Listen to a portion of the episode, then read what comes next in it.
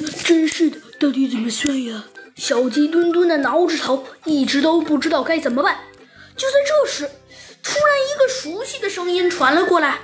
咦，应该就是这里了。对，哎，不对，这里好像是猴子警长的警察局。嘿，好久都没见小猴了。也对，应该去看看他。只见呐，一只毛茸茸的小兔子走了进来。没错，那正是也有一段时间没见到的兔子警长了。小鸡墩墩呢，还在埋头苦想着这道题呢。一看见兔子警长来了，就把这道题忘得一干二净啊！他急忙跑上前去，问道：“嘿，兔子警长，你来了？”“啊，对呀。”“哎，对了，小鸡墩墩，你们在这儿干什么呢？”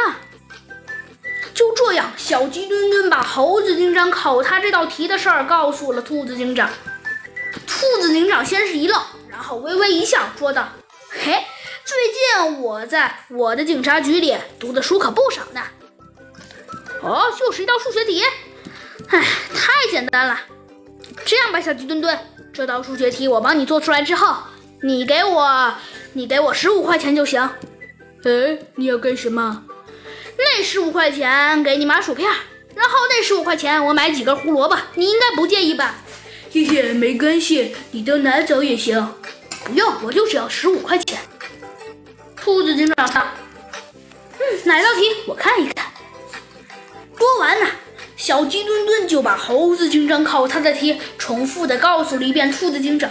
兔子警长先是想了一会儿，然后微微一笑，说道：“哦。”太简单了，其实真相应该是这样的吧：先把油集中到篓里，然后用油葫芦连续装三次，分别倒入油罐，共装九斤，油篓里只剩下一斤喽。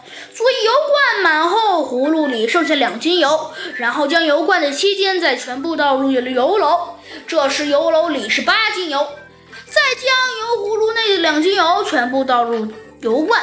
最后再用空葫芦在酒桶里灌满三斤，再倒入油罐，这样酒篓里剩下的酒和油罐中的酒刚好都是五斤，双方各分其一，恰好个人所得的完全相等。